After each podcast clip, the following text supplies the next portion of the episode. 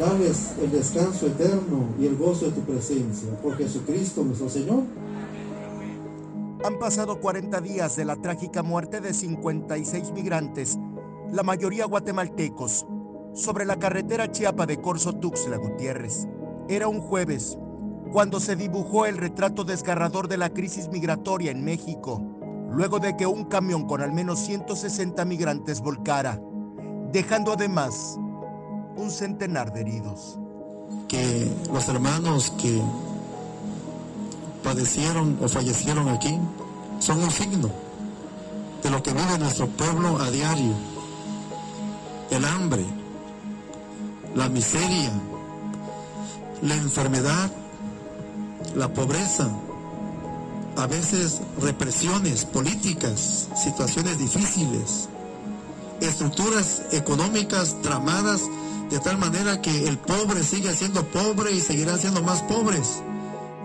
Este martes 18 de enero, a un costado del ahora llamado Puente de la Muerte, sobre la curva del migrante, fieles católicos celebraron una misa.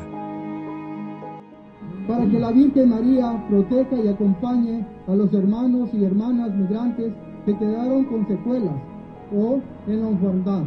Roguemos al Señor. El accidente de aquel 9 de diciembre mostró la magnitud de una tragedia que recorre México a diario.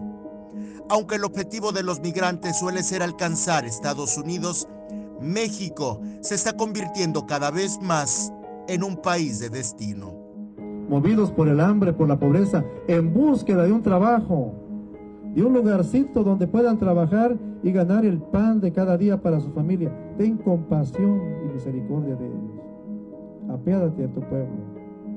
Mueve los corazones de esas personas que sí pueden mejorar la vida, para que no salgan de su lugar, se quejan de esas gentes que salen y les molesta su presencia, como Lázaro con el rico pulón, el rico que banquetea y le molesta la presencia de Lázaro, el pobre que apesta en su puerta y se muere de hambre y come las migajas.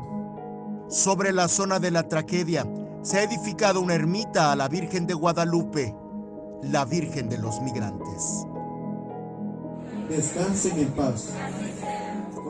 Eric Ordóñez, Alerta Chiapas.